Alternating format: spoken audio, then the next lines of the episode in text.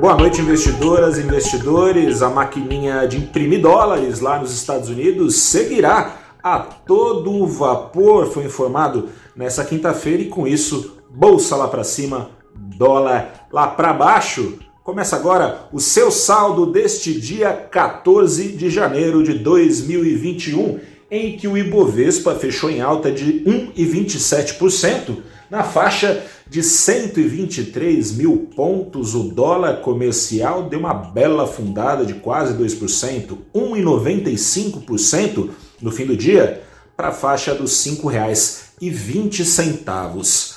Tinha uma apreensão rolando no mercado, aquela história de faca de dois gumes, né? Por um lado, Joe Biden, futuro presidente dos Estados Unidos, já eleito, assume no dia 20, tem uma predisposição para gastar lá nos Estados Unidos para combater os efeitos da crise. Isso tem trazido algum rally às bolsas nesse começo de 2021.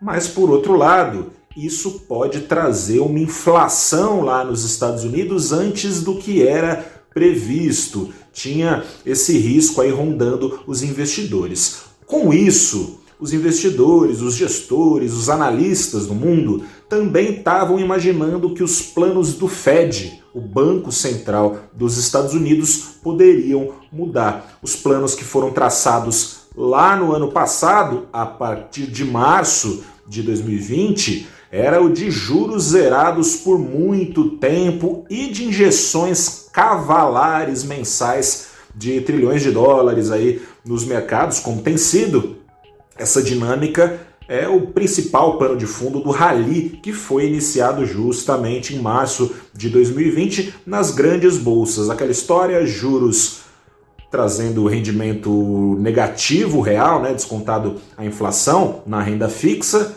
incentiva bolsas a subirem porque os investidores vão lá atrás de maiores rendimentos a injeção de dólares que acabam escorrendo para as bolsas tem turbinado o preço das ações. Investidores imaginando então que com essa inflação lá rondando os Estados Unidos, o Fed poderia antecipar o fim dos estímulos, estavam meio ressabiados e começaram a operar hoje aguardando o que diria o presidente do Fed, Jerome Powell, que acalmou essas aflições com todas as letras. Ele falou que a inflação do ponto de vista dele não incomoda e também aliás é bom lembrar ele já vinha dizendo mudou né lá nos Estados Unidos é, uma, uma, orientação de tolerância com a inflação foi anunciada no, no ano passado essa tolerância de acordo com ele segue e também seguem os estímulos cavalares não por motivos positivos né mas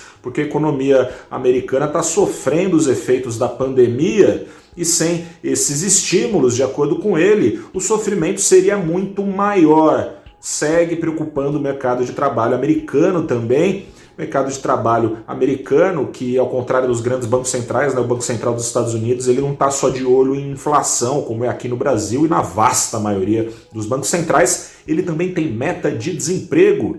Segue, portanto, então, Seguindo ali o jogo como já tem sido jogado e como era é, sugerido que seria, com juros zerados a perder de vista, estímulos sendo é, feitos a perder de vista, com isso, com esse alívio, Ibovespa entrou em rally, deu uma turbinada.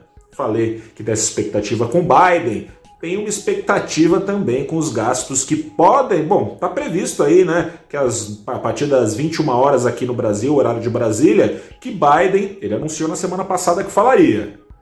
Vai anunciar um pacote trilionário, passaram, é, passou, as horas passaram hoje com esse pacote sendo alinhavado de acordo com, as agências internacionais americanas, seria algo na casa de 2 trilhões, um pacote para aumentar os cheques que já estão sendo pagos nos Estados Unidos para os americanos mais pobres, o cheque também para fazer gastos em saúde, né? Afinal de contas, tem uma crise sanitária colossal. Essa crise sanitária colossal segue aqui no Brasil, foi deixada de lado, embora é bom lembrar, e eu estou sempre aqui te alertando, os riscos continuam no ar. A Moody's, agência de classificação de riscos americana, das mais importantes, alertou o Brasil ontem.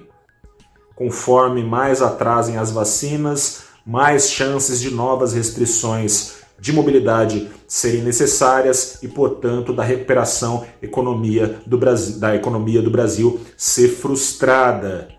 Está chegando numa situação dramática aqui no Brasil. Hoje parece, embora não tenha sido uma posição oficial, uma declaração oficial do Planalto falando, ó, na batata é aí que vai começar a vacinação, mas parece que é dia 20, o tal do dia D, hora H, dia D seria o dia 20, próxima é, quarta-feira, deixa eu até conferir aqui, mas é isso mesmo. Próxima quarta-feira, é isso aí, próxima quarta-feira, dia 20, às 10 da manhã, de acordo com o ministro da Saúde, a 100 prefeitos do Brasil hoje em teleconferência. Ontem ele andou falando que começa em Manaus, aliás. Quem é, os olhares ficaram voltados para os Estados Unidos, mas quem voltou os olhares aqui para o Brasil deve ter ficado assustado, né? Manaus a situação está dramática. Está faltando não só vacina aqui no Brasil todo, mas inclusive em Manaus, onde se teve uma tentativa de lockdown, a população foi atrás, não teve lockdown, enfim. Está faltando oxigênio, as pessoas estão morrendo sem oxigênio em Manaus. No meio disso tudo, o presidente Jair Bolsonaro atribuiu mais uma vez a situação, não à falta de vacinas, mas à falta de cloroquina, segundo ele, que não foi receitada preventivamente em Manaus. A situação segue dramática, medidas humanitárias são necessárias.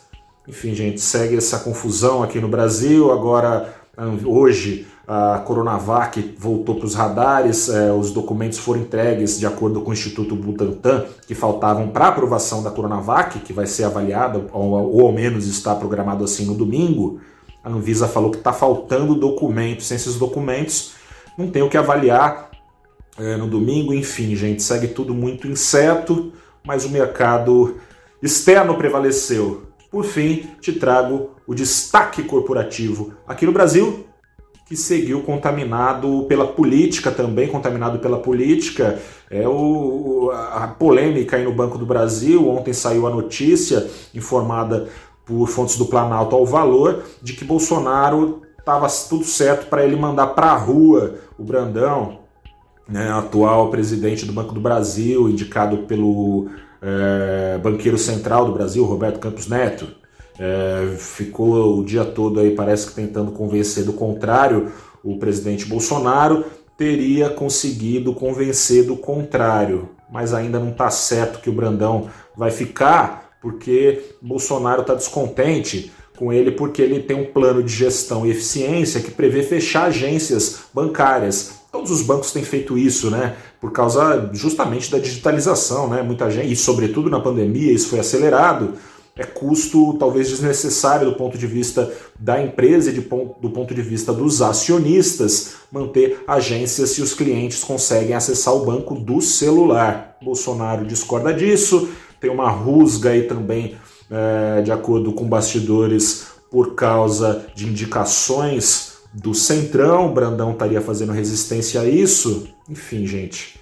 Enquanto os principais concorrentes do Banco do Brasil, Itaú Unibanco, Bradesco, enquanto as suas ações hoje surfaram na maré de liquidez do mundo, subindo na casa de 3%, a ação do Banco do Brasil foi o único bancão que caiu. Caiu 0,27%, sob peso da interferência política. Empresa de capital aberto, complicado. Eu sou Gustavo Ferreira, desejo a você uma boa noite, um bom descanso, deixo aqui o meu abraço e meu até amanhã. A gente se fala na sexta-feira com o saldo do dia e também com o saldo da semana. Acesse valorinvest.com. Até a próxima.